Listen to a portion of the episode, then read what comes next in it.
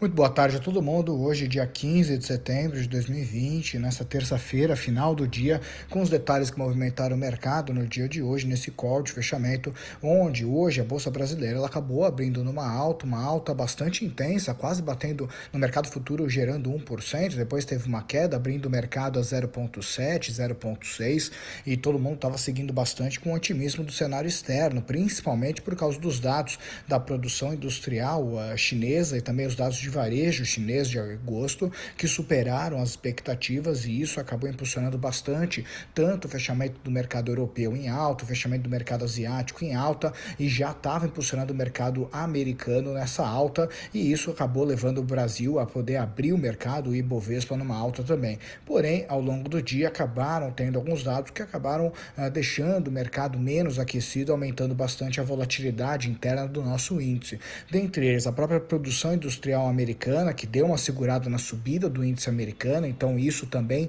acabou afetando um pouco a gente, onde a produção industrial americana ficou um pouco abaixo do esperado, e também a declaração do presidente Jair Bolsonaro, onde ele praticamente sepultou o programa Renda Brasil antes mesmo do lançamento, onde ele acabou fazendo alguns comentários, alguns detalhes, dentre eles ele comentou que merece um cartão vermelho quem sugerir congelar as aposentadorias para financiar o Renda Brasil. E logo na sequência, o ministro Paulo Guedes veio a público dizer que o cartão vermelho não era para ele, que essa menção do presidente Jair Bolsonaro não era para ele. Mas isso naturalmente acabou oscilando, acabou gerando realmente uma oscilação muito acima do esperado no mercado. Além disso, amanhã é um dia muito aguardado, chamado dia super quarta, onde para nós é muito impactante, para a Europa é muito impactante e também para os Estados Unidos, onde o Banco Central japonês, o Banco Central da Inglaterra, o Banco Central americano, o Banco Central brasileiro, todos se juntam cada um no seu país, para poder falar sobre as políticas monetárias que pretendem seguir agora nos próximos meses.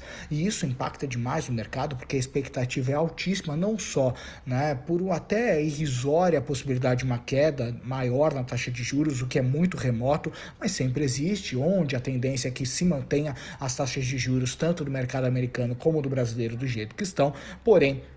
existe uma expectativa muito grande que venha de repente um pacote de incentivos para a economia, principalmente em relação ao mercado americano pelo Fed, e isso está gerando uma expectativa muito grande amanhã. Então a gente espera que realmente as expectativas se tornem realidade e esse pacote venha para poder impulsionar essa subida da economia nesse segundo semestre, que algo que tudo indica vem numa grande retomada. Não é à toa os indicadores, mesmo em alguns lugares do planeta, tendo ainda casos de contaminação da Covid-19 crescendo, mas é o que tudo indica indica, a gente vê que agora o segundo semestre vem com uma tendência forte de alta, de retomada econômica. Hoje no mundo, os índices na Europa em alta, Ásia em alta, Estados Unidos em alta e Brasil andou de lado, fechando o dia 0,02, 100.297 pontos, ou seja, a gente não sai dos 100 mil. Quando a gente sai, a gente ou cai ou a gente sobe um pouquinho, mas volta logo na sequência.